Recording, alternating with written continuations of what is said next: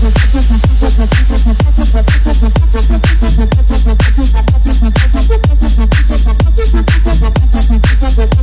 you.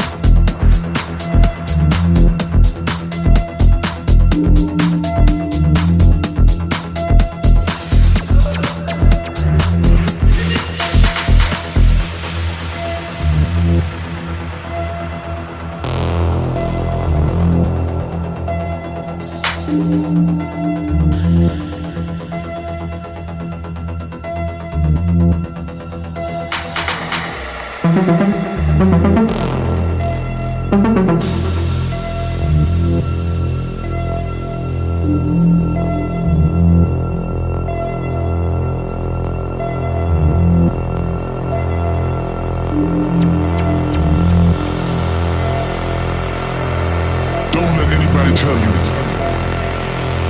There is darkness. Darkness is only the absence of light.